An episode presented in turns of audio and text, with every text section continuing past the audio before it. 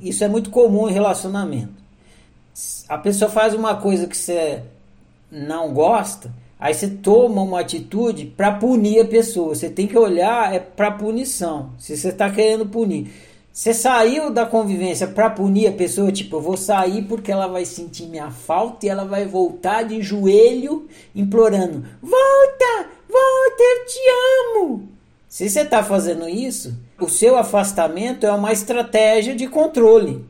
Então, sim, você está jogando o jogo do controle. Agora, se a convivência ali está ruim e o melhor para você é sair fora e para outro lugar, Tipo, tá sol e eu não quero me queimar no sol, vou para sombra. Você não excluiu o sol. Você foi para sombra porque é o melhor para você e deixou o sol lá.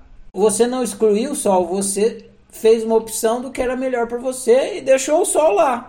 Aí você não fez uma opção para controlar o outro. Você fez uma opção que era melhor para você e deixou o outro livre.